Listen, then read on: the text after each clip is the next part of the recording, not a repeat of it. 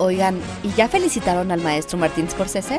Tras casi 60 años de carrera y con 78 años de edad recién cumplidos, es fácil olvidar que el director de Goodfellas, Taxi Driver y The Irishman inició su carrera con Who's That Knocking at My Door, un filme independiente y de bajo presupuesto, pero en el que ya trabajaba con varios de sus futuros cómplices, como el actor Harvey Keitel y la editora Thelma Schoonmaker.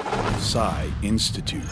Masterpiece Your Life. Scorsese trabajó en Who's That Knocking at My Door a lo largo de muchos años. La comenzó en 1965 como un corto estudiantil titulado Bring On the Dancing Girls, acerca de JR, el personaje interpretado por Kittel, cuando asistía a la escuela de artes Tisch, en donde realizó otros cortometrajes como What's a Nice Girl Like You Doing in a Place Like This y The Big Shave. En 1967, Scorsese filmó el romance entre JR y Zina Betun, que agregó el pietaje anterior, y el título cambió a I Call First y finalmente a Who's That Knocking at My Door. La película debía ser la primera de una trilogía de corte autobiográfico sobre JR, que habría incluido una película posterior, Mean Streets. All right, okay. Thanks a lot, Lord. Thanks a lot for opening my eyes. We talk about penance, and you send us through the door while we play by your rules, don't? Well. Don't?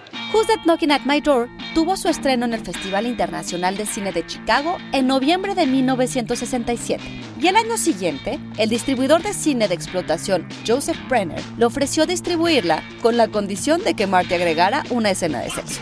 El famoso crítico Roger Ebert la llamó una evocación maravillosa de la vida urbana y que anunciaba ya la llegada de un director importante. En ella se pueden encontrar los temas de la fe, la culpa y la redención recurrentes en su obra, y a los que volvería en 1973, cuando al fin rodó Mean Streets, también su primera colaboración con otro regular, el actor Robert De Niro.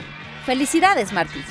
Idea original y guion de Antonio Camarillo y grabando desde casa, Ana Goyenechea.